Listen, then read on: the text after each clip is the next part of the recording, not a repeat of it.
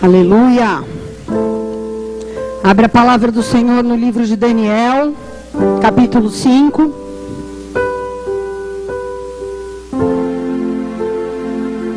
Está muito alto aí o microfone? Não. Tá bom? Amém.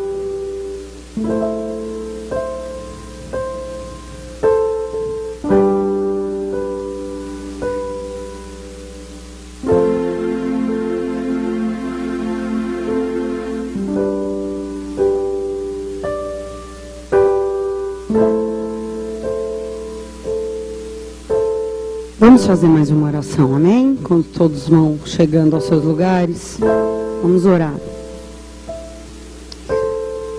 Pai querido e amado, nessa hora, Senhor, eu quero clamar pelo vento do Teu Espírito batendo sobre nós, batendo sobre as nossas mentes, levando para fora desse lugar, Senhor, todo o raciocínio que se levanta contra o conhecimento de Deus que o teu Espírito Santo venha sobre nós, sobre nosso coração, quebrando toda a fortaleza que se levanta contra o entendimento daquilo que é sobrenatural, daquilo que é do céu para as nossas vidas. Em nome de Jesus Cristo, envia os teus anjos ministradores a esse lugar. Ah, meu Senhor, envia os teus anjos para nos ajudar, Senhor. Nós somos herdeiros da salvação, mas nós queremos nessa noite receber as coisas que acompanham a salvação.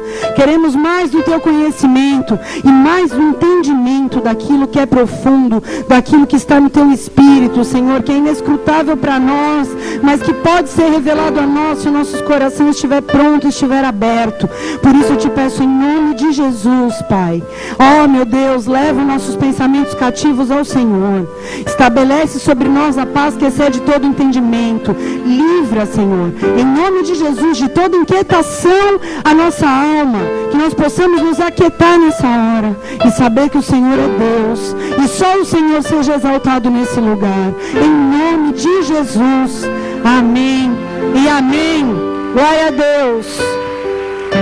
Abaixa o retorno do piano, por favor, que está muito alto aqui para mim. Eu não sei se está alto aí, mas aqui está muito alto. Bem baixinho. Obrigada. Vamos ler, queridos, aqui. Que há uma batalha no ar, viu? Que eu sonhei essa noite, que eu quase tomava um tiro por causa dessa palavra. Não sei porquê, mas foi um sonho terrível. Onde tudo acontecia e eu continuava pregando, correndo, e o cara com o fuzil atrás de mim. Mas no final, um cara do Correios morreu no meu lugar. Coitado do carteiro. Eu abaixei e o cara do Correio morreu, que estava dentro de uma Kombi. Mas isso quer dizer que é uma batalha. Amém? E se há uma batalha, porque Deus quer fazer algo nas nossas vidas. Então vamos manter a nossa alma, o nosso espírito conectado com o trono de Deus, porque essa não é uma palavra minha, é uma palavra de Deus para as nossas vidas. Amém? Diz assim a palavra do Senhor em Daniel 5, a partir do verso 1. O rei Belsazar deu um grande banquete a mil dos seus senhores e bebeu vinho na presença dos mil. Havendo Belsazar provado o vinho, Mandou trazer os vasos de ouro e prata que Nabucodonosor, seu pai, tinha tirado do templo de Jerusalém, para que bebessem neles o rei, seus príncipes, suas mulheres e concubinas. Concubinas. Então trouxeram os vasos de ouro que foram tirados do templo da casa de Deus, que estava em Jerusalém, e beberam neles o rei, seus príncipes, suas mulheres e concubinas beberam vinho e deram louvores a deuses de ouro, de prata, de bronze, de ferro, de madeira e de pedra. Na mesma hora, apareceram os dedos de mão de homem e escreviam em fronte ao castiçal, na caiadura da parede do palácio do rei. E o rei via parte da mão que estava escrevendo. Então mudou o semblante do rei. E os seus pensamentos ficaram perturbados. As juntas dos seus lombos se relaxaram, seus joelhos batiam um no outro. E o rei gritou com força que trouxessem os astrólogos, os astrólogos, os caldeus, os adivinhadores. E falou o rei, dizendo aos sábios da Babilônia: Qualquer um que ler o que está escrito e me declarar a interpretação será vestido de púrpura. E será dado uma cadeia de ouro ao seu pescoço, e será o terceiro governante do reino. Então entraram todos os sábios do rei, mas não puderam ler o que estava escrito, nem fazer saber ao rei a sua interpretação. Então o rei Belsazar ficou muito perturbado, e o seu semblante mudou, e os seus senhores estavam sobressaltados. A rainha, por causa das palavras do rei e dos seus senhores, entrou na casa do banquete e disse: Ó oh, rei, vive para sempre. Não se perturbem os seus pensamentos, nem fique mudado o teu semblante, porque há no teu reino um homem, diga um homem, no qual há o Espírito dos deuses santos, e nos dias de teu pai se achou sabedoria nele, e luz, inteligência, como a sabedoria dos deuses. E teu pai, o rei Nabucodonosor, sim, teu pai, o rei, o constituiu como mestre dos magos, dos astrólogos, dos adivinhadores. Porque se achou nesse Daniel um espírito excelente e conhecimento e entendimento para interpretar sonhos e explicar enigmas e solucionar casos difíceis. Até aí. Amém? Aleluia! Faz um ano que eu estou pregando essa palavra para mim mesma e hoje eu vou pregar para vocês. Amém? Às vezes minha filha fala que eu pareço louca, que eu fico falando comigo mesma as coisas em casa. Na verdade, eu fico profetizando em mim. Quando eu leio uma palavra e aquilo mexe com o meu espírito, eu começo a declarar sobre a minha vida. E eu passei meses, meses. O dia que eu li esse versículo 12, eu falei: é isso que eu quero para minha vida. Eu quero ser essa pessoa aqui, ó, com espírito excelente e conhecimento e entendimento, capaz de interpretar sonhos explicar enigmas e trazer soluções de Deus para casos difíceis. Comecei a profetizar todo santo dia. Eu creio que Deus está levantando Daniéis na nossa geração. Homens e mulheres. Porque ele era o quê? Um homem. Amém? No meio da Babilônia. Era isso que ele era. Vamos falar sobre isso nessa noite. Vamos entender o contexto desse trecho, só para você que nunca viu esse trecho se familiarizar. Me empolguei, já pulei lá para a página 5 da palavra. Estava acontecendo ali um banquete na Babilônia, né? Que a gente sabe que a Babilônia simboliza, tipifica o mundanismo, as práticas que escarnecem, que zombam de Deus, que desprezam a Deus um rei da época, Belsazar, se reúne com seus príncipes, com seus servos, com as suas mulheres, com as suas concubinas, resolve fazer um banquete e ele toma utensílios que foram trazidos do templo, da casa de Deus em Jerusalém, vasos, jarras, copos, para a bebedeira rolar solta no palácio. Aqui fala, eles bebiam vinho, estavam enchendo a cara usando os copos e utensílios da casa de Deus. De repente, uma coisa inexplicável, inusitada e sobrenatural começa a acontecer. Uma mão começa a escrever na parede. Não havia uma pessoa, havia uma mão escrevendo algo na parede, algo que não podia ser interpretado segundo a língua dos caldeus. O rei gelou quando ele viu aquilo. Imagina você está tomando todas ali, de repente no boteco aparece uma mão na parede não tem telão de LED, não tem nada. A gente está falando de milhares e milhares de anos atrás. Né? Hoje em dia a gente acha que é 3D, é o LED, eu estou muito louco. Né? Fumei um doar, fiquei assim vendo coisa. Mas naquela época não tinha nada disso. Eles estavam bebendo vinho, não tinha tecnologia nenhuma, não tinha. E de repente eles começam a ver aquela situação inexplicável, ao qual ninguém podia entender o que estava acontecendo ali. Então o rei fala: chame todos os astrólogos, magos, todos os sábios, entre aspas, porque ele considerava aqueles homens os seus sábios, os seus conselheiros, aqueles que tecnicamente deveriam resolver qualquer problema. E ele manda introduzir todos os sábios ali e diz o seguinte: quem interpretar o que está acontecendo ali, o que está escrito, que mão é essa, eu vou colocar como terceiro na linha de governo, vai ser vestido de púrpura, de vestes finas, vai ganhar uma corrente de ouro, tipo fanqueiro ostentação. Mais ou menos isso. Então os caras vêm no apetite, porque quem não quer ser o terceiro do reino, quem não quer ganhar ouro, quem não quer ser vestido com vestes reais, né? Todos vêm, mas ninguém pôde interpretar o que era aquilo. E vocês já vão entender o porquê que ninguém sabe interpretar o que estava escrito ali. E aí o rei fica ainda mais desesperado, porque fala: Meu, eu invisto nos caras, os caras estudam anos para me trazer soluções. E agora chega aqui nessa situação assustadora e ninguém sabe nada? Como que é isso?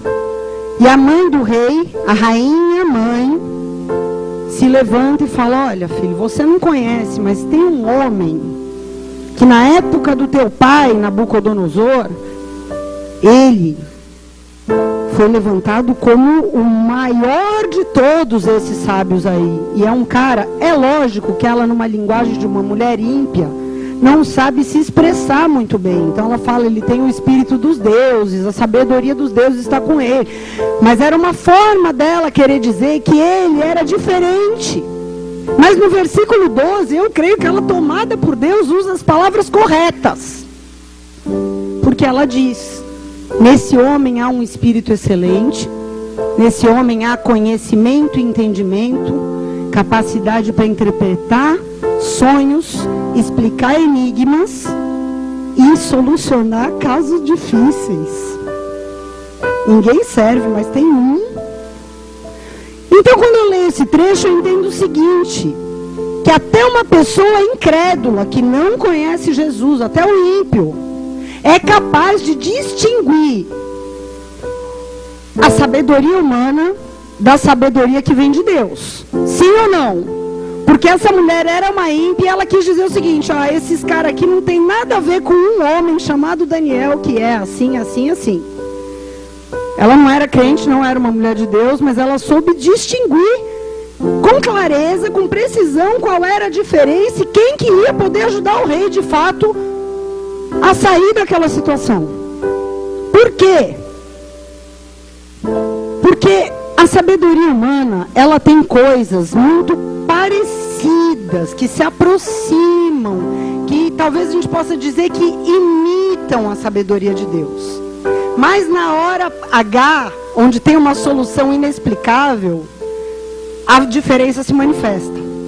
Por exemplo, ela diz assim: Daniel tinha um espírito excelente, ok? A sabedoria humana, ela não tem um espírito excelente, ela tem um perfeccionismo. Você pode perceber que uma pessoa, quando ela é muito sábia segundo a carne, muito culta, muito estudada, porque a sabedoria humana, ela não é como um dom de quem busca e teme a Deus. Ela é custo de muito esforço, de muito estudo, né? E o cara adquire, vai se tornando sábio segundo a carne. Então ele não admite errar. Ele não admite contestação. Ele é uma se torna uma pessoa competitiva. Entra num esquema de ver quem é mais sábio. O espírito de excelência não tem nada a ver com perfeccionismo. Pelo contrário, quando uma pessoa é dotada por Deus de um espírito excelente, ela aceita sim ser corrigida porque ela quer melhorar. Ela aceita sim querer superar, mas não superar os outros, ela quer se superar. Ela quer ser melhor hoje do que ontem. Amém? Há uma grande diferença entre uma pessoa perfeccionista e uma pessoa com espírito excelente. Parece, mas não é a mesma coisa. Amém? A sabedoria humana tem conhecimento, como eu falei, fruto de estudo, você vai adquirindo ciência. Um conhecimento racional. Um conhecimento que nega o sobrenatural. Você pode buscar na comunidade científica quem são os caras considerados os mais tops. São ateus. Negam veementemente a existência de Deus e do sobrenatural.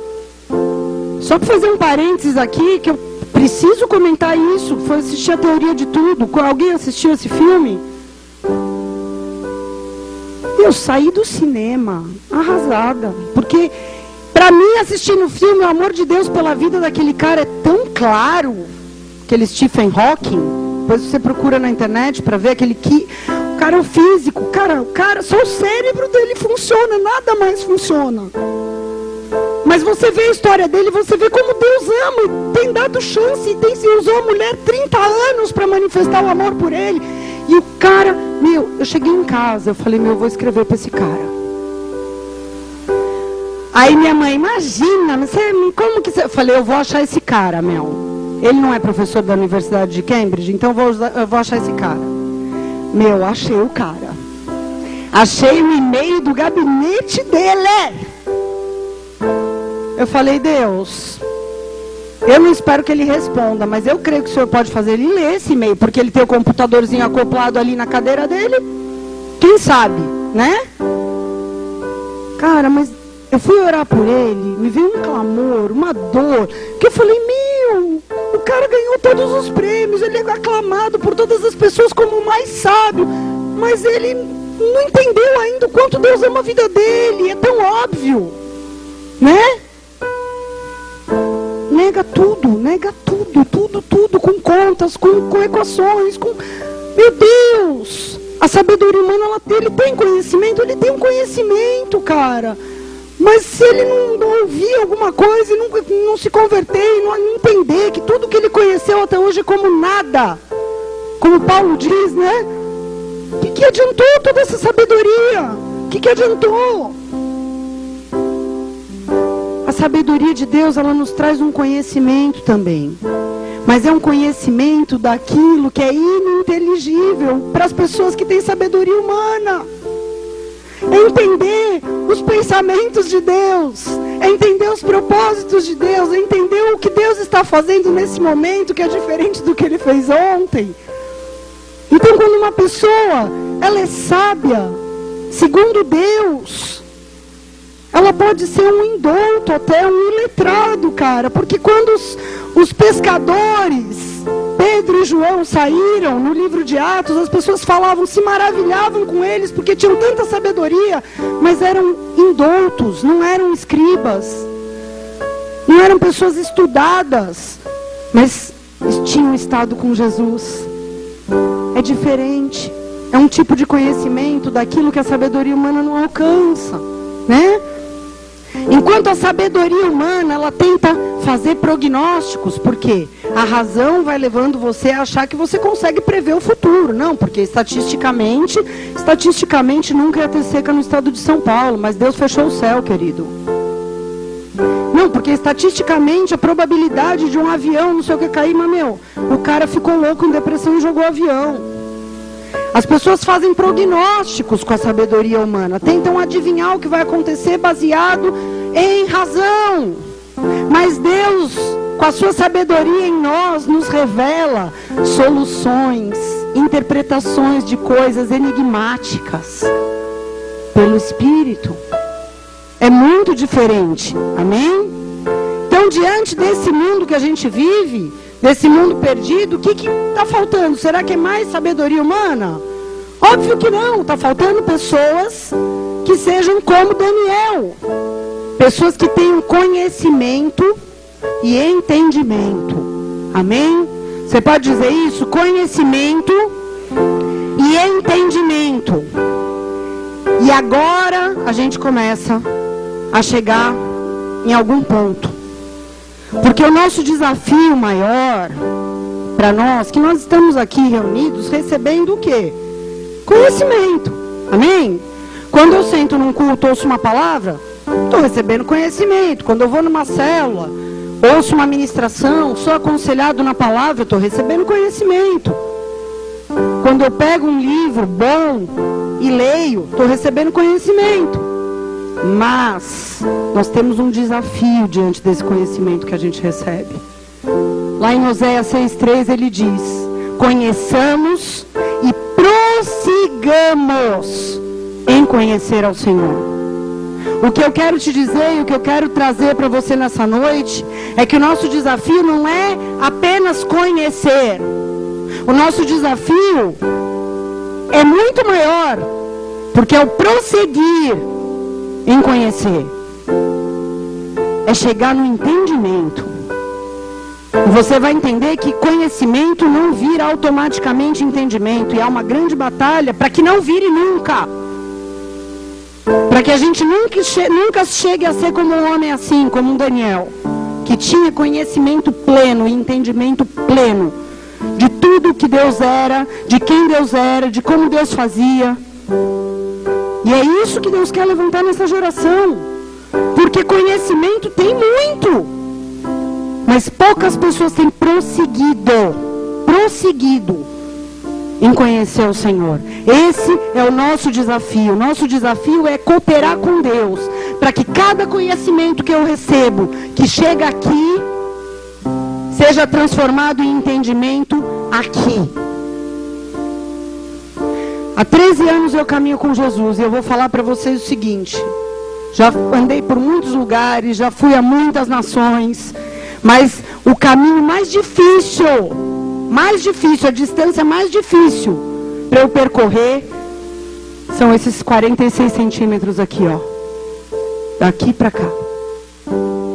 Como é difícil, como é longe. O povo do deserto andou 40 anos e não percorreu 46 centímetros.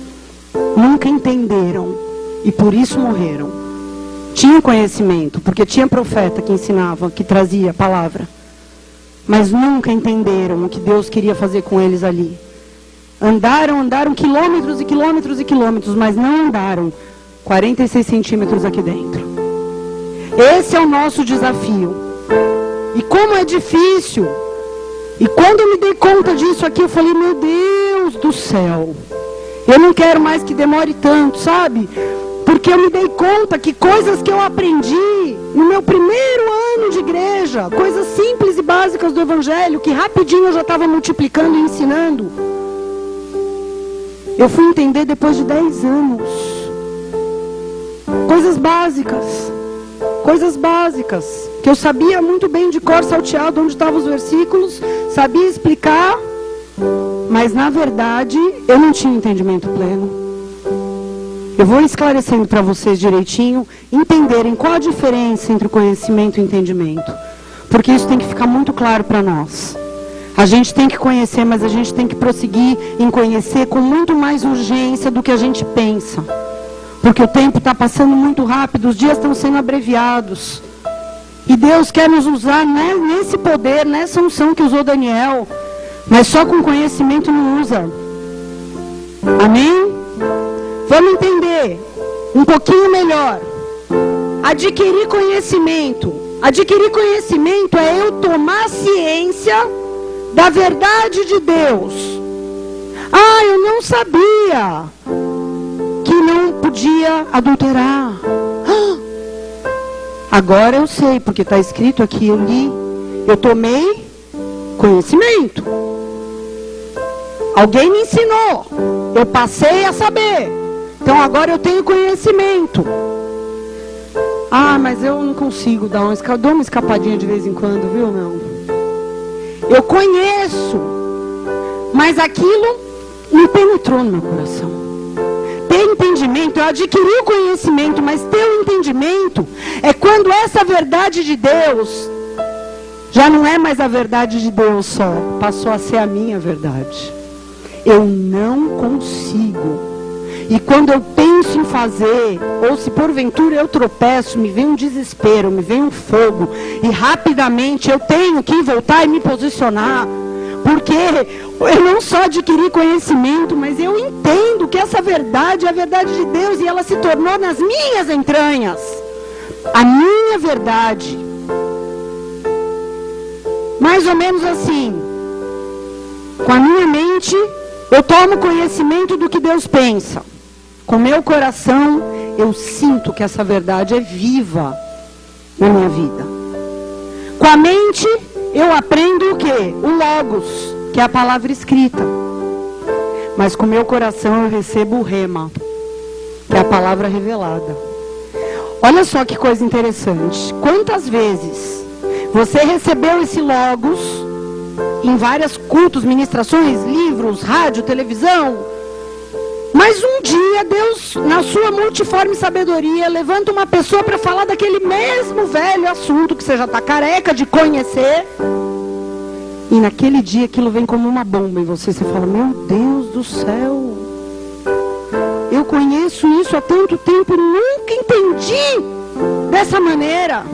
E a partir daquele dia que aquilo entrou como um rema, não mais só como um logos. A partir daquele dia, sua posição e sua atitude passam a ser outras, porque você não consegue mais. É fato. Quem já experimentou isso sabe. Amém? Não que você não soubesse, não que você não conhecesse, mas agora você entendeu. Com a mente, pelo muito conhecimento das Escrituras, se eu estudar anos de teologia, depois de um tempo vou ser um teólogo. Mas com meu coração, pela aquisição de entendimento, por me esforçar para obedecer e entender, pelo muito entendimento, eu vou me tornar um teófilo, um amigo de Deus. É melhor ser teófilo do que ser teólogo. E tem pessoas que não entendem isso. Por isso que a Bíblia diz o seguinte, lá em 1 Coríntios 8:1, ela diz que a ciência incha, mas o amor edifica. Se for só conhecimento, eu não estou falando para você o conhecimento é tão importante quanto, mas só o conhecimento bíblico isolado, sem entendimento, ele vai levar ao inchaço do teu ego, vai levar você à soberba, vai levar você à religiosidade, ao farisaísmo. E não é isso que Deus tem. Deus tem outra coisa, porque se você não se contentar com o conhecimento, eu conheci, Senhor, essa palavra hoje, mas eu quero prosseguir em conhecê-la, porque eu quero que esse conhecimento que eu recebi hoje aqui se transforme em entendimento no meu coração. E o entendimento vai te levar a amar Deus, a amar essa palavra. E o amor edifica. A ciência incha se ela vem sozinha, mas o amor edifica. Estão entendendo? Há uma diferença. Por isso, esses 46 centímetros, talvez um pouco mais para aqueles que têm cabeça grande, né? Talvez meio metro, 55 centímetros para o pastor Eric. 46 centímetros é a maior jornada que a gente pode percorrer se a gente quer crescer com Deus. Você não precisa ir muito longe. Você só precisa fazer o seu conhecimento que você recebeu aqui descer para cá. Você não precisa rodar nações, você não precisa fazer votos loucos, mas você precisa, com zelo e empenho, cooperar com Deus para isso. Para que esse conhecimento que foi recebido se transforme em experiências reais com Deus. Quanto conhecimento e pouca experiência real com Deus. Amém, queridos? Você duvida disso? Olha, vou te fazer uma pergunta. Quantas pessoas você conhece incluindo você, que conhecendo a palavra, sabendo perfeitamente o que Deus pensa acerca de uma determinada situação, sabem exatamente o que fazer e mesmo assim não fazem. Mas sabe, mas não faz. Mas conhece, mas não vive. Hã?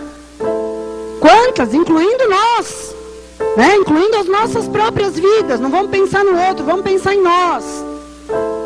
Por que, que a gente, conhecendo a vontade de Deus, não executa imediatamente quando as situações vão aparecendo? Por quê?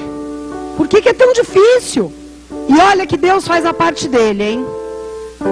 Deus, a parte dele, ele faz. Por quê? Porque ele deixou toda a vontade dele por escrito porque ele levanta os seus ministros em toda parte para pregar sua verdade, sua palavra, e deixou o Espírito Santo para nos convencer do pecado, da justiça e do juízo. E a gente olha para a vida dos outros e fica indignado muitas vezes com essa situação. Pô, mas a pessoa conhece. Caramba! O que, que, eu tenho que fazer? Será que eu vou ter que dar uns gritos com essa pessoa? Falar que ela vai para o inferno? O que, que eu faço? Não adianta, porque não é por força e nem por violência. O que, que você pode fazer? Orar e ser exemplo. de entendimento. Agora, por nós mesmos, será que a gente pode fazer alguma coisa? A gente não pode fazer o entendimento virar na vida de uma pessoa. Mas será que na nossa vida a gente pode fazer alguma coisa? O que, que vocês acham? Sim ou não? Graças a Deus, sim. Graças a Deus. Nós podemos sim fazer algo para que esse entendimento aconteça. Para que não fique só aqui aquilo que a gente tem recebido de Deus. Amém? A gente pode fazer algo para que essa jornada aconteça sem maiores dificuldades, para que essa jornada não seja abortada e nem retardada, porque tem gente que passa 50 anos na igreja sem entender, só conhecendo, sem prosseguir em conhecer. Como é que a gente pode fazer isso, pastora? Se Deus já fez a parte dele, qual é a minha parte, então, nesse processo, onde o conhecimento que eu receber não vai ficar parado aqui, mas eu vou cooperar com Deus para ele descer para o meu coração, para que esse entendimento não seja abortado, mas que esse conhecimento gere entendimento toda vez. Toda vez que chegar conhecimento na minha vida, o entendimento tem que ser gerado. Conhecimento não pode ser em vão. Uma coisa que vem de Deus para mim não pode entrar por um ouvido e sair pelo outro, pelo amor de Deus. Isso tem que acabar. Amém? Por isso que eu disse no começo que eu, quando eu entendi isso, eu criei esse hábito. Quando eu leio a Bíblia, imediatamente eu ponho a mão na minha própria cabeça e começo a orar aquilo que eu acabei de ler. Ah, se isso é verdade, então eu quero ser isso aqui, eu quero viver isso aqui, eu quero falar desse jeito. Tem que, eu tomei conhecimento de um negócio aqui, eu não posso fingir que eu não li. Amém? O conhecimento tem que gerar entendimento sempre. E a gente não pode se conformar com menos do que isso. Não pode. Não pode. Então, a nossa vida se divide em duas partes. A vida de todos que estão aqui hoje, se ainda não aconteceu na tua vida, em nome de Jesus, hoje ela vai ser dividida em duas partes, amém? Antes de Cristo e depois de Cristo. Ah, mas na minha vida nada mudou, então tem que mudar a partir de hoje. Se com Cristo nada mudou, então não aconteceu ainda essa divisão, esse divisor de águas, né? Antes de Cristo é uma coisa, depois de Cristo é outra coisa. Então, como é que é esse negócio, pastor? Antes de Cristo, nós vamos chamar de tempo da ignorância. Diga, tempo da ignorância. O que, que é o tempo da ignorância? O tempo da ignorância é um tempo de ausência total de conhecimento e de entendimento. Eu nem conheço e nem entendo. Sou ignorante. Ok. Que, que a Bíblia diz, pastora, sobre esse tempo? Lá em Atos 17:30 a Bíblia diz que Deus não leva em consideração os tempos da ignorância, mas ele nos chama para o um arrependimento a partir do momento que a gente o conhece. O que, que quer dizer isso? Deus não leva em conta, quer dizer que Deus não vai te cobrar coisas que você fazia sem conhecer a vontade dele, sem saber o que ele espera de você. Mas eu sofri tanto quando eu não conhecia Jesus. Você sofria porque o diabo não quer saber se você é ignorante ou não. O diabo é legalista e onde tem ignorância, ele entra e destrói mesmo. Por isso. Tudo bem? Mas aí eu entreguei a minha vida para Jesus. Comecei a sentar aqui e comecei a receber conhecimento. Alguns em doses homeopáticas, alguns em doses maiores, porque se dispõem a ser pastoreados, cuidados, então vão receber em doses maiores esse conhecimento. Mas o tempo do conhecimento, a gente pode dizer que é um tempo quando a verdade começa a ser apresentada gradualmente para nós, porque ninguém vai conhecer tudo em um mês. Amém? Ninguém conhece tudo, nem um pastor que tem 50 anos de ministério conhece tudo. Nós vamos conhecendo e prosseguindo em conhecer a cada dia, a cada mês, a cada ano. E nesse tempo de conhecimento, depois que entreguei minha vida para Cristo e começa a ser jogado sobre mim conhecimento das coisas da palavra de Deus, dos pensamentos de Deus acerca de assuntos e temas, A cada novo tema que me é apresentado, que me é ensinado, quando eu tomo conhecimento da verdade de Deus, eu tenho apenas duas atitudes que eu posso ter. Eu não tenho muitas opções. E essas duas atitudes que eu vou ter diante do conhecimento vão determinar se eu só vou conhecer ou se eu quero realmente prosseguir em conhecer. Eu posso rejeitar ou eu posso amar o conhecimento. Não tem meio termo, não tem como você ficar neutro. A partir do momento que você toma conhecimento de um determinado assunto na palavra, ou você rejeita, ou você ama. Das duas, uma. Não tem neutralidade diante do conhecimento. Então, como é que alguém rejeita o conhecimento, pastora? Muito dificilmente as pessoas declaram que estão rejeitando, né? Pouca gente tem essa coragem de dizer eu rejeito isso aí que está escrito. Poucas pessoas, mas com atitudes a gente rejeita, né?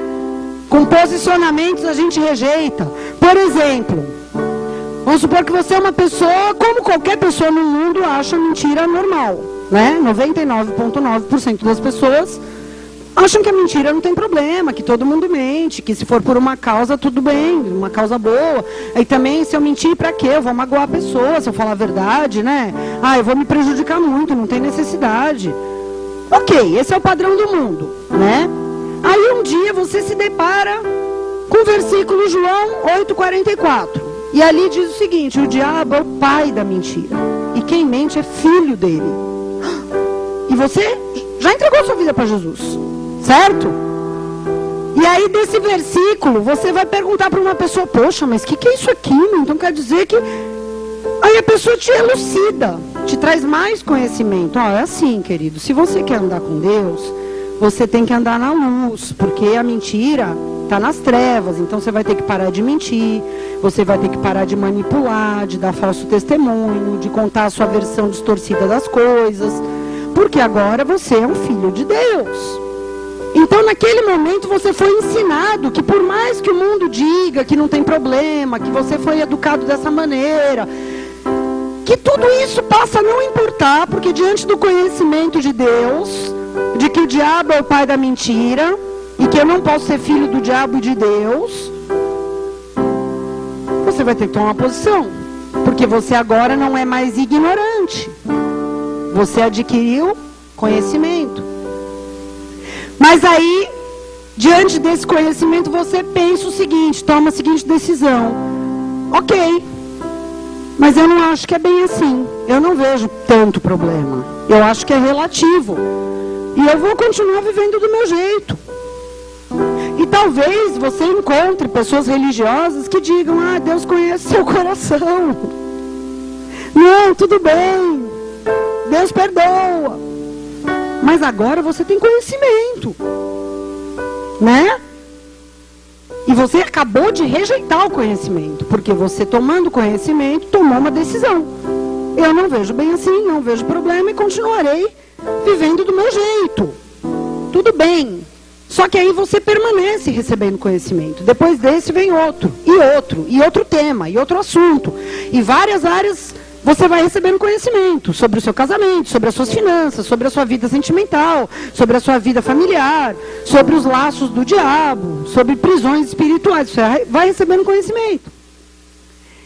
E, ao receber conhecimento e ao deixar de ser ignorante em cada um desses assuntos, a Bíblia diz lá em Lucas 12, de 46, terminando no 48, para resumir, que quanto mais conhecimento te for dado, mais você será cobrado. A gente não é cobrado pelo entendimento, a gente é cobrado pelo conhecimento. Porque a partir do momento que eu recebi o conhecimento, eu me abro para ter entendimento. Mas eu já tenho conhecimento, então eu já posso ser cobrado. Eu já posso ser cobrado. Já sei. Eu é que não quis. E Deus é legislador e juiz do universo. Você tomou conhecimento agora. Agora você pode ser multado em linguagem, né? Você não conhece? Qual que é a lei que rege o universo? A lei que rege o universo é a Constituição do Reino de Deus, é a Bíblia, né? E aí? A quem muito é dado, muito será cobrado. Esse versículo explica melhor, do 46 ao 48, explica em claras letras. Aquele que não sabia a vontade do seu Senhor vai tomar poucos açoites, vai sofrer menos. Por quê? Porque era ignorante, era o tempo da ignorância. Mas aquele que soube e não quis saber, não quis fazer, vai ser açoitado com muitos açoites, ou seja, as consequências passam a ser mais severas, porque já não é mais tempo da ignorância, é tempo do conhecimento. E aí, muitas vezes, nós vamos acumulando conhecimento, seguimos rejeitando esse conhecimento, não dizendo isso, mas vivendo do jeito que a gente quer, ignorando mesmo aquilo que nos foi trazido por Deus. E era exatamente isso que Jesus condenava nos escribas e nos fariseus. O que, que Jesus falava sobre eles? Porque eles eram profundos conhecedores. Fica muito claro no modo de vida deles que eles não tinham entendimento nenhum, mas eles eram profundos conhecedores. E Jesus dizia o que? Mateus 23, 3. Sobre os escribas, que eram os teólogos da época, né? Tudo que eles disserem para vocês, façam. Mas não façam conforme as suas obras, porque eles dizem, mas não praticam. É exatamente isso. Pessoas que conheciam e ensinavam, mas não viviam e nem se esforçavam para viver. É isso que é conhecer e não prosseguir em conhecer. É você se tornar um escriba. Porque quando eu conheço mas eu não dou importância em prosseguir, em conhecer, se eu não quero ter um entendimento, se, aquilo, se eu não quero aquilo sendo parte de mim, eu estou sim rejeitando conhecimento. Você pode dar qualquer outra desculpa e justificativa, mas a realidade é uma. Quem conhece e não quer prosseguir em conhecer, está rejeitando conhecimento. Ponto. Por quê? Por que, pastora? Por que, que conhecimento é esse que serve para mim ensinar para os outros, mas não serve para mim? Que conhecimento é esse que serve de régua para medir a vida do outro, mas quando eu peco na mesma coisa, eu não me incomodo nem um pouco. Não vejo problema. Sem apontar o dedo para todo mundo. Ah, fulano ficou nervoso. Mas você não fica? Ah, porque aquele falou um negócio. Mas você não fala nada errado? Tudo que sai da tua boca ministra graça para todo mundo? Tá entendendo? Que conhecimento é esse? Que serve para eu olhar para os outros, mas não serve para eu olhar para mim? Que não me constrange? Que não faz eu me humilhar? Que não faz eu querer melhorar? Que não faz eu querer me superar? Né? Qual que é a verdadeira sabedoria? A verdadeira sabedoria, a Bíblia diz que o temor do Senhor é o princípio da verdadeira sabedoria. Amém? E o que, que é o temor do Senhor? O temor do Senhor na vida de uma pessoa é que quando ela recebe o conhecimento, ela teme. Ela não tem a moral de rejeitar, como se aquilo não fosse nada. Ela teme. Então ela fala: agora eu sei. Eu não consigo viver 100% da Bíblia. Eu também não, filho. Se isso te serve de consolo. Mas olha, eu me esforço, viu? Muito. E quando eu erro, clamo demais, choro, me arrependo, me humilho. Por quê? Porque eu quero, cara, ter entendimento. Eu quero que essa verdade seja cada dia mais viva em mim. Se ela é pouco viva, que essa verdade se torne mais viva. E mais, e mais, e mais, e mais. Até que as trevas saiam e fique só luz. Em nome de Jesus, é um caminho muito árduo. Mas é assim que tem que ser. Porque quando você teme ao Senhor, você não é capaz de rejeitar o conhecimento. Por mais difícil que seja. Nossa, essa palavra é dura, hein? É difícil, mas eu amo o Senhor.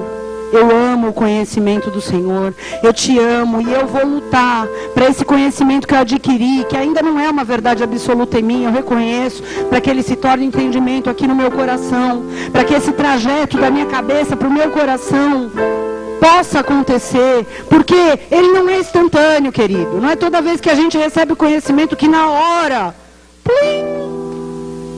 Estou entendendo apaixonadamente essa verdade, nunca mais tropeçarei nisso. Não é assim, a gente sabe. Poxa, mas eu tomei conhecimento e eu vou me esforçar. Eu vou cooperar para que esse conhecimento que eu tomei não seja impedido em mim. Eu quero que ele se torne um entendimento verdadeiro, profundo na minha alma, sabe? Como é que a gente pode fazer isso? Tem algumas coisas que a gente pode fazer sim para cooperar com Deus. E graças a Deus, porque a Bíblia nos instrui em tudo. A Bíblia nos instrui em tudo. Primeira coisa que a gente tem que fazer é rejeitar o nosso velho conhecimento. Diga, rejeitar todo o meu velho conhecimento. Porque para você receber o conhecimento de Deus, que vai gerar entendimento em você, primeiro você tem que rejeitar o seu conhecimento do tempo da ignorância, do tempo das trevas. Sabe por quê? Olha o que a Bíblia diz, que tremendo. 2 Coríntios 10, 4 e 5. Porque as armas da nossa guerra não são carnais, mas espirituais, poderosas em Deus para destruir fortalezas derrubando raciocínios e toda fortaleza que se ergue contra o conhecimento de Deus, levando cativo todo pensamento ao que? A obediência de Cristo. Olha o que está falando aqui. Aleluia!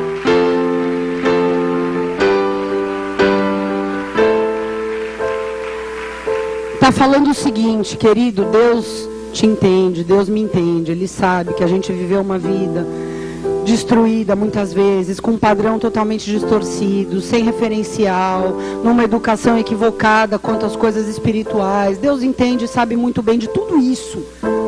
E Ele está dizendo o seguinte: você tem que lutar com armas espirituais. Por quê? Porque você, quando receber o conhecimento, imediatamente vai começar uma luta na tua mente. Raciocínios que se levantam contra o conhecimento de Deus. Você começa a raciocinar contra. E fortalezas, porque o coração endurecido não consegue receber o que vem de Deus. Então, como é que eu faço? Que arma espiritual é essa para eu destruir, derrubar raciocínios e derrubar essas fortalezas malditas que me impedem de ter conhecimento de Deus, pastora? Como? Levando cativo todo o teu pensamento à obediência de Cristo. Vou te explicar melhor. Há um veículo, há um automóvel que faz esse trajeto: cabeça, coração. E esse veículo se chama obediência. Como assim, pastora? Quando você entende isso fala, eu vou rejeitar o meu conhecimento prévio. Deixa eu, parênteses agora que eu me lembrei de uma coisa muito forte, que eu vivi alguns tempo, uns dois meses atrás. Eu fui fazer uma visita para uma pessoa que está com câncer muito avançado. E essa pessoa começou a desabafar comigo, não cristã. Fui fazer uma visita na intenção de tentar ganhar aquela alma para Jesus. E essa pessoa falou, falou, falou, falou. E durante ela falava, durante tudo que ela falava, eu via essa pessoa pegada com rolos, pergaminhos. E no final do desabafo, essa pessoa me disse: Eu só queria que alguém me abrisse uma porta para eu viver algo novo. Aí eu disse para essa pessoa: Eu tive uma visão com você. Enquanto você estava contando toda a sua história, eu vi você apegado com muitos pergaminhos, e pergaminho é conhecimento. E essa pessoa disse: é realmente, eu sou um mestre na religião a qual eu frequento minha vida inteira. Eu falei: então, mas só tem um jeito. Você vai ter que abrir seus braços e soltar esses rolos hoje. Porque essa porta que você quer passar, esse novo que você quer viver, só tem um jeito. Você vai ter que abrir mão de todo o teu conhecimento para receber o novo de Deus. Deus tem um conhecimento novo para você. E foi uma coisa muito interessante, porque eu falei, você pode me dizer só uma coisa? Esse conhecimento todo, que você é tão apegado, produziu vida em você? Ele falou, não. Eu falei, meu irmão, então larga e não olha para trás. Você tem que ser como uma criança, por mais velho que é uma pessoa já idosa, por mais velho que você seja. A partir de hoje você vai ter que ser como criança. O que Deus te falar, você vai ter que receber com o coração aberto. E nós vamos orar por isso agora para que todo raciocínio seja derrubado, toda fortaleza, tudo que você aprendeu até hoje se apegou. E é assim com todos nós. E é assim com todos nós, porque a gente recebe conhecimento, começa a rebater o que Deus está falando. Mas se a gente abrir o nosso coração e falar, Deus, eu quero o conhecimento de Deus, eu quero um novo. Não importa o que eu conheci até aqui, não importa o que me ensinaram, não importa meus traumas, meus sofismas. Eu estou aqui, Senhor, e eu quero. Eu quero me abrir para o novo do Senhor. E eu não vou aceitar mais esses raciocínios, essa luta, essa bomba na minha mente contra o Senhor como se fosse algo normal. Eu vou entender que eu estou numa guerra espiritual e que as armas da minha guerra não são carnais. Não adianta eu fugir da igreja, porque o Espírito Santo vai atrás de você. Amém? Você entregou sua vida para Jesus, ele vai atrás de você. Não adianta. Então, eu começo a entender que eu não posso ter uma mente passiva. Por quê? Porque o conhecimento vai me ser apresentado e a minha mente, opa, vou raciocinar contra. Não, tem uma fortaleza aqui. Isso não aceito. Isso não concordo. E é muito raciocínio contra e fortaleza. Muito. Então eu tenho que tomar uma decisão. Primeiro, eu não vou mais ser passivo, eu não vou aceitar isso como algo natural. Eu vou entender que é uma guerra espiritual e vou pelejar contra. Vou ter uma mente ativa, pensando coisas concernentes à palavra, levando meus pensamentos a pensarem o que Deus está pensando ao meu respeito, a buscar o entendimento daquilo que me foi apresentado como conhecimento. Um versículo em Isaías que eu amo, que está escrito assim, Isaías 50, versículo 4. O Senhor me desperta todas as manhãs, Ele desperta o meu ouvido para que eu ouça como aqueles que aprendem. Ou em algumas outras versões, para que eu ouça como um discípulo. O que, que o discípulo faz? O discípulo ouve como quem quer aprender. O discípulo é um aprendiz. Então tudo que o mestre fala, ele está atrás babando, querendo entender. O discípulo ele vai obedecendo o mestre. O mestre pisa, ele pisa. O mestre sobe, ele sobe. O mestre fala assim, ele fala assim. Por quê? Porque ele está ouvindo como quem quer aprender e executar como mestre, né? Então, como é que ele sai da teoria para a prática?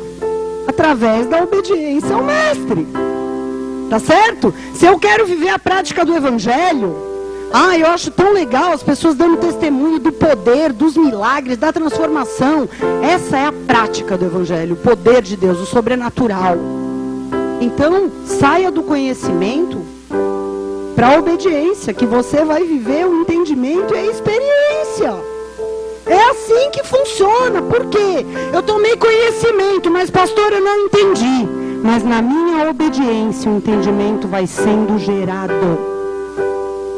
O entendimento vai sendo gerado. Presta atenção. É por isso que a Bíblia diz que o justo vive pela fé. Porque eu tomei conhecimento, então eu creio. Eu creio. Ah, mas eu não entendi, mas eu creio e eu vou obedecer. E na minha obediência o entendimento vai ser gerado e eu vou experimentar o poder, o milagre, a transformação. É assim que funciona. Por quê? Porque se a cada vez que o conhecimento for apresentado para mim e para você, a gente sentar numa roda de debate, alguém tem que me convencer disso aqui, porque senão eu não vou obedecer, não. Ah, não. Ah, não vou. Tem gente que vira os olhinhos, né? Meu Deus! Você nunca vai obedecer, querido. Fica tranquilo, você só vai conhecer. Você não vai prosseguir em conhecer. Mais difícil ainda você experimentar a prática do evangelho, porque a teoria te foi apresentada, você rejeitou a teoria. Se eu rejeito a teoria, não tem como experimentar a prática. Isso em qualquer coisa, em ciências, em física, em matemática. Ah, essa equação é assim, ah, mas eu não concordo. Tudo bem, você vai tomar zero e não vai passar de ano, você não vai experimentar o que é o próximo ano. Tudo bem. Ah, mas eu não gostei dessa equação de terceiro grau. O problema é teu. Você rejeita a teoria, não obedece, não vai experimentar a prática. Não vai sair do lugar. Com a Bíblia é a mesma coisa. Estão entendendo? Estou tentando ser o mais ah, didática possível, porque tem um desespero no meu coração. Um desespero de ver pessoas entendidas sendo levantadas por Deus na terra. E eu espero que aqui no nosso meio tenham pessoas que saiam daqui desesperadas hoje, sabe? Porque a gente tem que ter uma fé de criança. A verdade é essa. É difícil, é difícil. Ah, mas eu estudo, falo cinco línguas, fiz PHD. Meu irmão, mas você chegou para o reino, você vai ter que ter uma fé de criança. Sabe, quando eu falo para o meu filho, filho, não põe o dedinho na tomada, porque faz dodói. Ele fala, tá bom, mamãe. Eu não preciso fazer uma equação de física e explicar para ele que os prótons e os nêutrons e os elétrons vão arruinar a vida dele. Porque, cara, ele não está pronto para ter esse entendimento. Só que eu não sou qualquer pessoa na vida dele. Eu sou a mãe que ama, que cuida. Então ele, tá bom, mamãe, tira o dedinho e vai embora. Só que um dia, lá na sétima série, na aula de física, ele vai ver o professor explicando e vai falar: Nossa, agora eu entendi por que, que a minha mãe falava para não pôr o dedinho na tomada. Porque vai vir o amadurecimento, e com o amadurecimento vai vir o entendimento. Mas talvez se ele não me desse corda hoje, sem entender, enfiasse o dedo, ele morreria antes de entender. E é o que acontece espiritualmente com muitos, morrem antes de entender. Ah, não entendo, não entendo, não entendo. Vai e faz então do seu jeito. Rejeita o conhecimento de Deus e morre espiritualmente antes de chegar à maturidade, antes de provar o fruto da obediência, que é o entendimento. Vocês estão me entendendo? Então, quem é Deus para você vai dizer muito quanto a tua atitude diante do conhecimento. Porque ele não entende o porquê, mas se chegar algum amiguinho, eu tenho certeza que ele vai falar: faz dodói. Ele vai multiplicar o conhecimento que eu passei para ele, porque ele confia. E eu sou uma mãe pecadora. Quem é Deus para nós? Quanto vale o conhecimento que vem dele? Para eu tratar como nada, como se eu não tivesse ouvido, como se eu não fosse avisada, como se eu não soubesse. Quanto é que nós confiamos na bondade de Deus e no cuidado para sair obedecendo sem, sem o devido entendimento? A gente precisa entender isso, sabe por quê? Porque o mais triste de tudo é um versículo que tem lá em Marcos 1:27 que fala o seguinte: que todos se maravilhavam da doutrina e da autoridade de Jesus e diziam o seguinte: ele fala e os demônios obedecem. Os demônios obedecem, mas os crentes não obedecem. É para rir ou para chorar? Eu acho que é para chorar. Porque ele fala e os demônios obedecem, mas a gente não obedece. Um monte de cristão ateu dentro das igrejas. Cristão que é simpatizante né, dos atributos psicológicos de Jesus, oh, bom, perdoador, mas não creem, não creem verdadeiramente na autoridade da palavra na autoridade que o conhecimento de Deus traz sobre as nossas vidas. São cristãos filosóficos, mas são ateus, porque não creem de verdade na palavra. Conhece, mas não quer entender.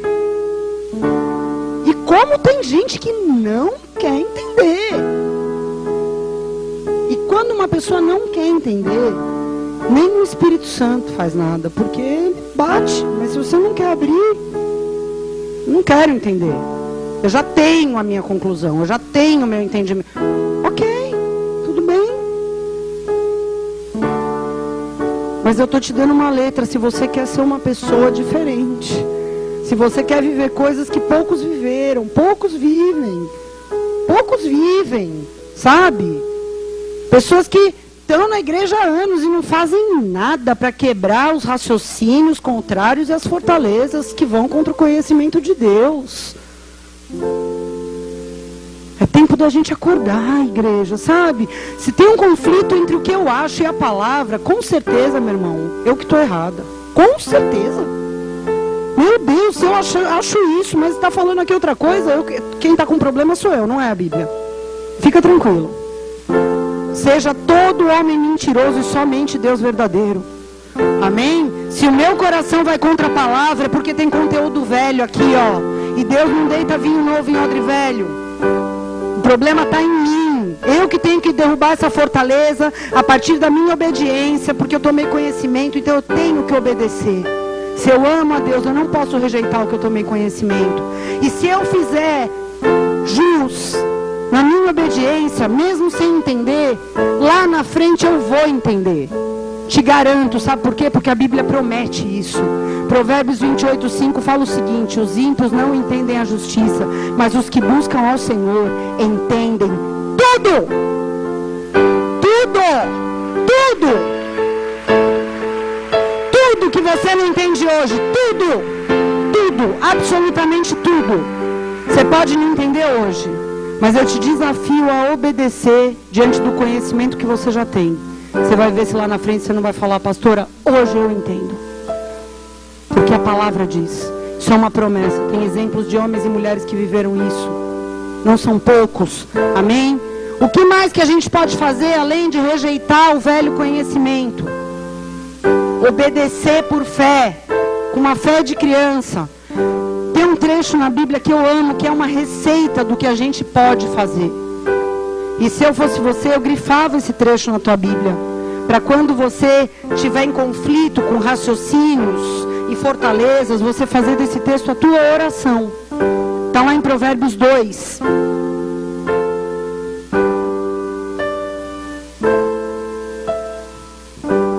Diz assim: o valor da sabedoria é o título, né?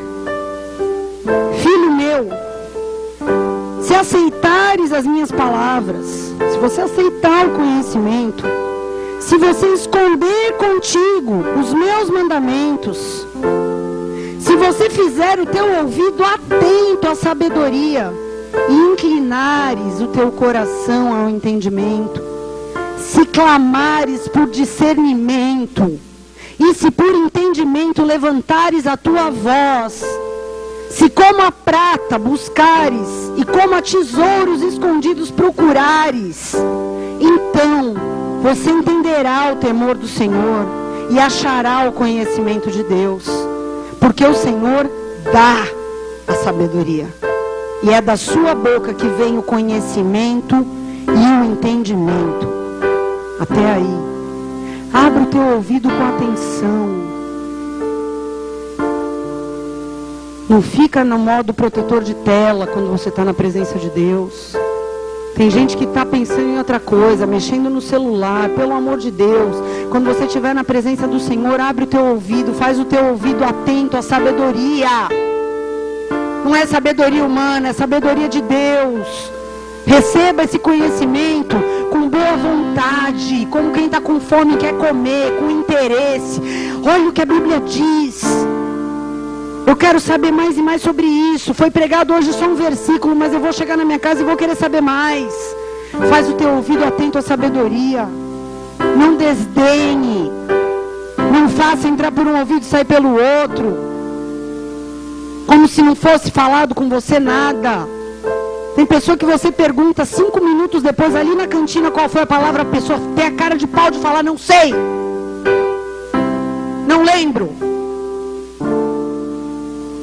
Como é que vai ter entendimento? Como é que vai adquirir alguma coisa? A gente não está no churrasco, não está num bar, não está numa boate, a gente está diante do Deus vivo. E as palavras que vêm da boca dele são conhecimento.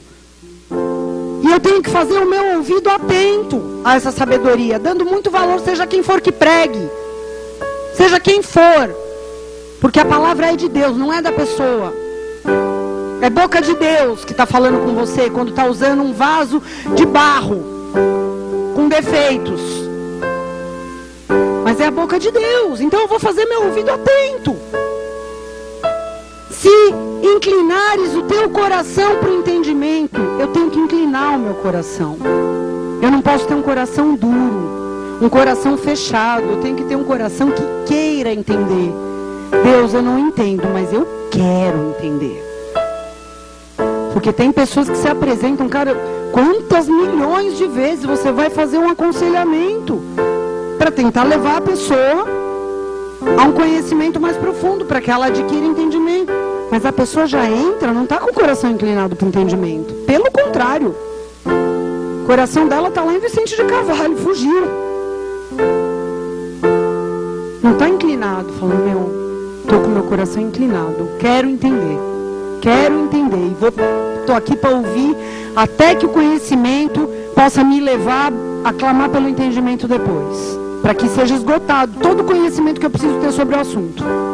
Porque eu não posso levar uma pessoa a entendimento, mas eu posso ministrar ela trazendo conhecimento para ela. Amém? Clame por discernimento. Não fique com a sua primeira opinião, com a sua primeira impressão. Está numa situação difícil? Para! Dobre o joelho e clame por discernimento. Levante a tua voz por entendimento. Como Deus ama esse tipo de oração, cara. Como Deus ama uma pessoa que para tudo. Eu não estou entendendo. Não, não, está uma situação difícil. Eu não vou me precipitar. Eu vou clamar por discernimento. Eu vou levantar minha voz por entendimento. Porque Ele diz: clama a mim e responder-te-ei. Coisas grandes e ocultas e que você não sabe, porque ninguém sabe tudo. Não é porque foi assim sua vida inteira numa determinada situação que já está decretado que vai ser para sempre. Clame por discernimento. Levanta a tua voz por entendimento. Deus responde. Deus responde. Ele diz aqui: Eu vou responder. Eu vou responder. Mas quantos clamam por discernimento e entendimento? As pessoas clamam por tudo. Por promoção, por carro, por apartamento, por não sei o quê. Mas por discernimento e entendimento, pouca gente clama. Clamar é chorar, é se quebrantar na presença de Deus. Com vigor. Como quem quer receber uma resposta. Porque ele responde. Ele diz aqui: busque entendimento. Você quer ter entendimento? Busque como quem busca prata. Eu duvido que se a gente falar, pessoal, tem um pacote de um milhão de dólares escondido aqui na igreja, quem achar é dele que nego não vai sair se matando, se atropelando com a maior gana e o que achar vai falar: Deus é maravilhoso, eu sou a pessoa mais abençoada do mundo, Deus é bom. Você tem que ficar feliz assim quando você adquire entendimento da palavra. Você tem que buscar como se valesse um milhão cada novo entendimento. Cara, pelo amor de Deus. Nosso coração tem que queimar por essa busca. Se não está queimando, tem alguma coisa errada. Tem alguma coisa errada. Porque é assim, assim como foi com Jó, assim vai ser comigo e vai ser com você. Porque a Bíblia conta que esse homem conhecia sobre Deus. Ele era até um homem bom, inclusive. Mas ele teve que passar por várias situações até que no fim ele fala: Deus, eu vou me quebrantar aqui, porque realmente eu só tinha conhecimento. Eu conhecia o Senhor, mas só de ouvir falar, eu não conhecia de ver, de entender o teu coração. Agora, Senhor, os meus olhos te veem. Lá em Jó 42, depois de todas as coisas, né? Depois dos amigos, uma disputa lá para ver quem conhecia mais. Debate teológico, né? Um debatendo com o outro. Aí ele quer debater com Deus depois, aí Deus põe ele no lugar dele. E ele se quebranta e fala: Realmente, Senhor, eu achava que eu sabia alguma coisa, mas eu só sabia de ouvir falar agora. Depois de tantas situações inexplicáveis, agora eu estou adquirindo entendimento de quem é o Senhor, do porquê que eu passei por tudo isso, do que, que aconteceu. Agora ele podia entender. É isso que o Senhor quer fazer com o nosso espírito, amém? É isso que Deus quer fazer comigo e com você hoje. Deus quer mexer com o teu espírito. Deus quer despertar em você um clamor por entendimento. Um clamor por entendimento. A gente tem que cooperar com Deus. Ele quer despertar aqueles que estão dormindo. Deus quer chacoalhar você que está paralisado, quer te impulsionar se você está estagnado. Se as coisas têm parado aqui, têm parado aqui, mas não têm chegado aqui. Deus quer fazer algo hoje. Amém? Feche os teus olhos e curva a tua cabeça em nome de Jesus.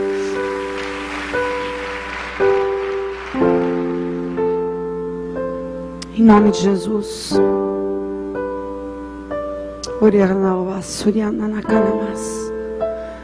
Em nome de Jesus. Primeiramente, eu gostaria de falar com aqueles que talvez estejam nos visitando nessa noite.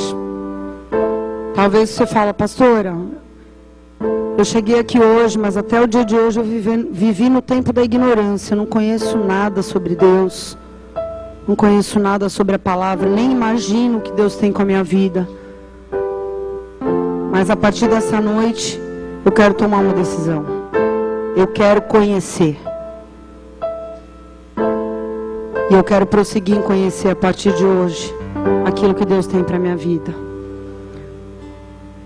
Eu não sei como você chegou aqui, eu não sei como foi que você veio, mas eu quero te dizer que essa decisão que você vai tomar diante da palavra que foi liberada vai marcar a tua história.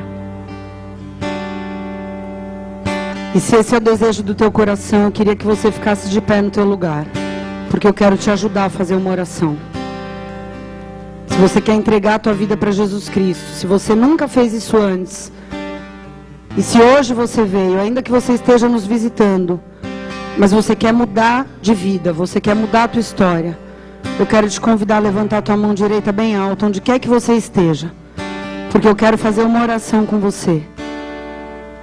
A palavra de Deus diz que se você crer no teu coração e confessar com a tua boca, você vai ser salvo. E a partir desse momento a tua história vai mudar.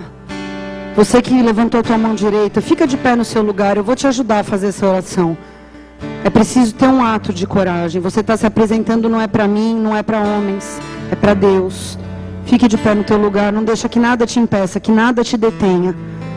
Deus quer mudar a tua vida. Deus quer mudar e vai mudar a tua vida.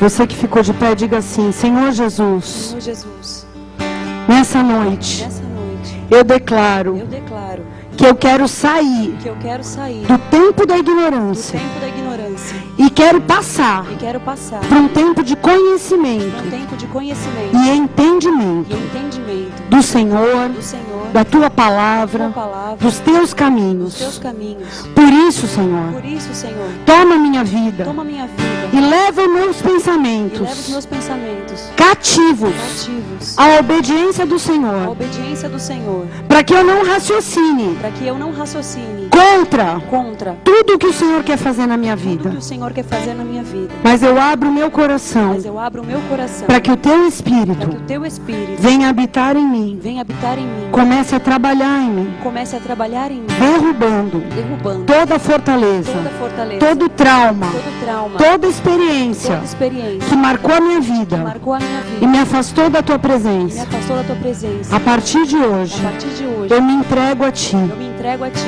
Eu te peço perdoa Eu te peço perdoa os pecados os cometidos pecados cometidos na minha na ignorância minha ignorância e me ensina e me ensina a andar a contigo. andar contigo. Em nome de Em Jesus. nome de Jesus. Continua de pé, eu quero orar por vocês. Pai, eu quero te louvar e te agradecer por cada homem, por cada mulher, Senhor. São tão preciosos, Senhor, são tão preciosos para ti. E eu quero te agradecer por essa atitude corajosa, porque eu sei que foi o Senhor que os trouxe aqui nessa noite. E o Senhor vai mudar a história de cada um deles para escrever uma nova história.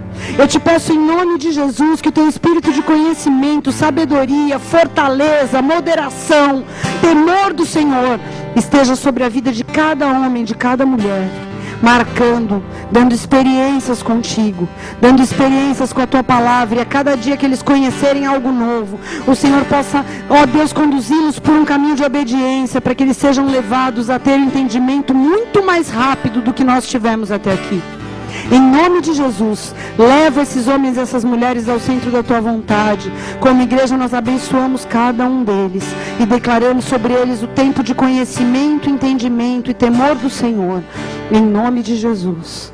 Queridos, vocês que fizeram essa oração pela primeira vez, vocês são muito importantes para Jesus e para nós também. Nós queremos poder orar por vocês antes que vocês vão embora. Por isso eu queria pedir que vocês não fossem sem antes passar naquele balcão com a luz vermelha e dizer: Eu fiz a oração, eu queria dar o meu nome, a gente quer orar por vocês. Porque é uma batalha que acontece quando a gente toma essa decisão e a gente quer que vocês saibam que vocês não estão sozinhos nessa batalha. A gente quer poder dizer que a gente vai caminhar ao lado de vocês. E o que for necessário para que vocês encontrem o conhecimento e entendimento do Senhor, nós queremos fazer como igreja. Amém? Vamos nos colocar de pé em nome de Jesus. Fecha os teus olhos ainda no teu lugar. Orianda labassurianda canta namassu.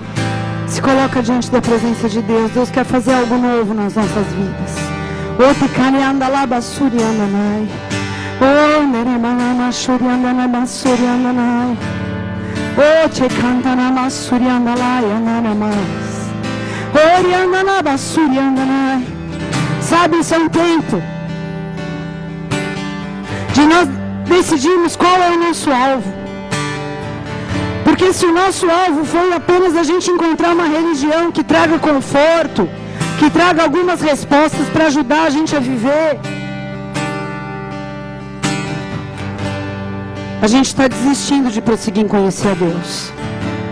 Mas se o teu alvo for outro, se o teu alvo for independente de qualquer circunstância e qualquer coisa, conhecer cada dia mais profundamente a Deus, você vai ter que tomar decisões. Você vai ter que começar a andar nisso aqui que a gente falou agora. Sabe, eu estava nessa tarde pensando sobre a vida de Moisés. Porque Moisés não era melhor do que ninguém. Ele era mais um hebreu ali no meio do povo. Mas o povo, logo que foi liberto do Egito, logo que foi salvo, deixou bem claro qual era o alvo deles. O alvo deles era só alcançar uma promessa. O de Moisés não. Enquanto Moisés subia e passava os dias no monte buscando a face de Deus, aquele povo rapidamente já arrumou um outro Deus, um bezerro de ouro, porque eles queriam uma religião que, que confortasse, que passasse a mão na cabeça deles. Mas Moisés foi chamado de amigo de Deus. Certa vez Deus disse: Eu falo com os outros profetas por visões e por sonhos, mas não com meu servo Moisés, porque com ele eu falo face a face, como quem fala com seu amigo.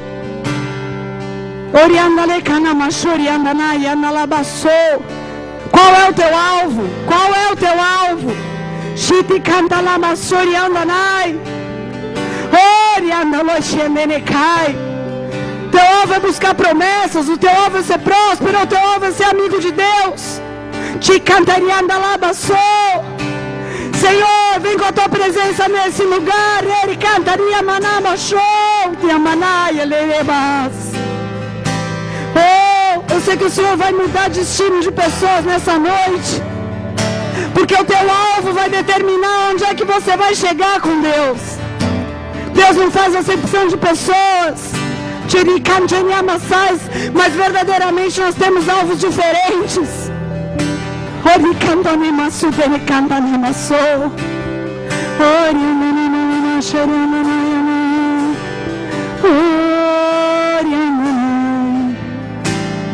Oh, vamos adorar o Senhor, se apresenta diante dele. Tudo que eu quero está em ti toda a minha vida eu te entrego, pois não há outro além de ti. Tudo que eu possa conquistar não se compara a tua presença. Venha prazer de te adorar, dias vêm, dias vão e em meu coração. De te encontrar agradecido eu sou. Mas não estou satisfeito, eu quero mais te conhecer e prosseguir em te conhecer. Esse é o alvo da minha vida, Senhor. Te conhecer e prosseguir em te conhecer.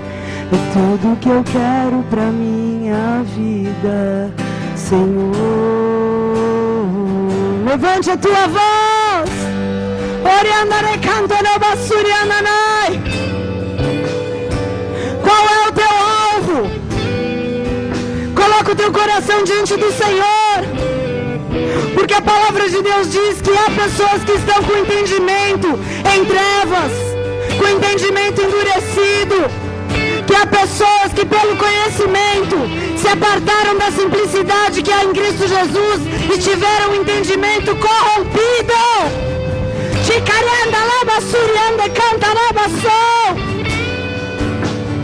Como está teu coração?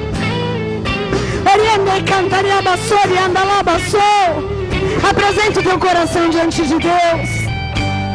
Todo velho conhecimento todo velho conhecimento, Senhor. Traz à nossa memória os raciocínios que têm se levantado contra o Senhor na nossa vida. As fortalezas da alma, Senhor, há pessoas aprisionadas, ó oh Deus, dentro de um evangelho religioso, que não conseguem obedecer, Senhor, com uma fé de criança há muito tempo. Oriandei canta nyananai. Oh Espírito Santo, vem renovar em nós, e carne amassai, a singeleza de coração, Senhor. Oh!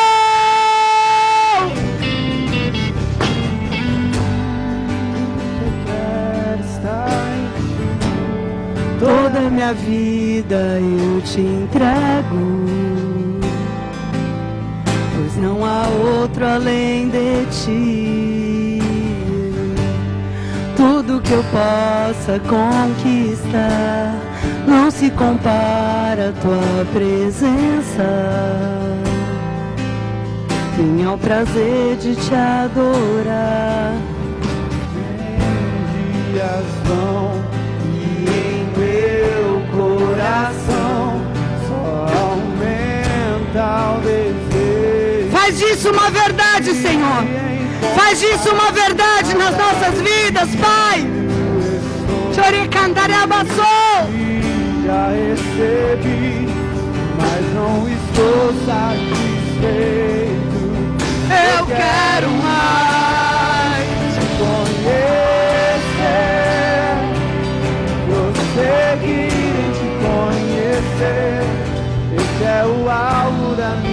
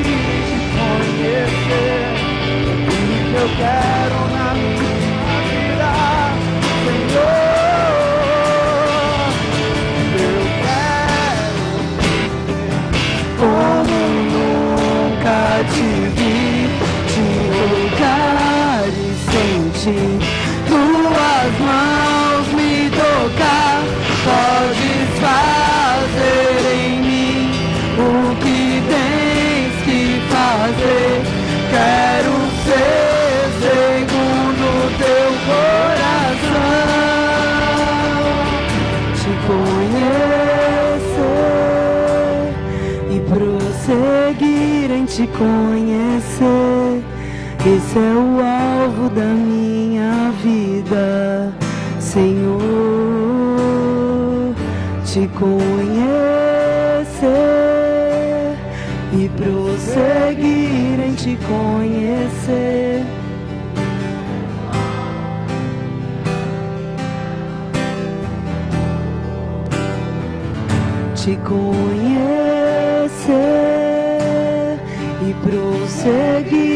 te conhecer.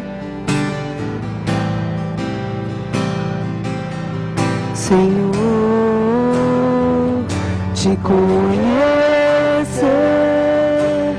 e prosseguir em te conhecer é tudo que eu quero pra minha vida.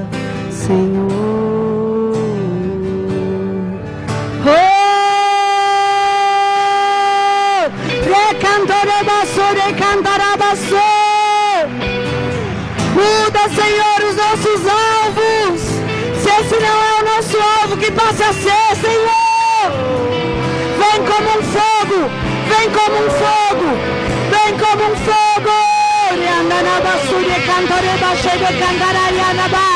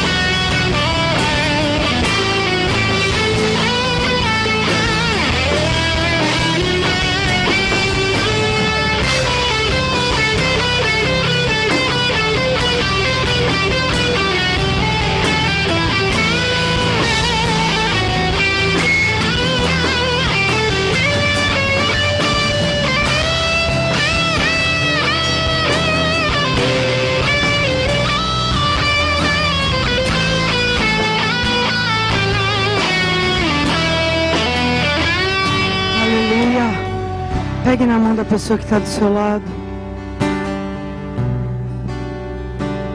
Em nome de Jesus, que essa palavra possa fazer diferença na sua vida. Amém. Esse é o desejo do meu coração, e principalmente o desejo do coração de Deus. Que isso possa produzir frutos que permaneçam na tua vida. Você se torne um homem ou uma mulher entendidos não só conhecedores, mas entendidos como Daniel. Suas, com espírito excelente, capazes de trazer soluções, interpretar enigmas, conhecer o coração de Deus, trazer respostas. Em nome de Jesus. Em nome de Jesus. Que Deus levante a vida de vocês. Receba essa palavra com seriedade no espírito. Assim como Paulo falou com Timóteo, eu quero falar para vocês hoje. Considera aquilo que está sendo dito, porque vocês vão ter entendimento em tudo. Amém? Considera, recebe, que o Senhor dará entendimento em tudo. Em nome de Jesus. Amém? Porque se Deus é por nós, quem será contra nós?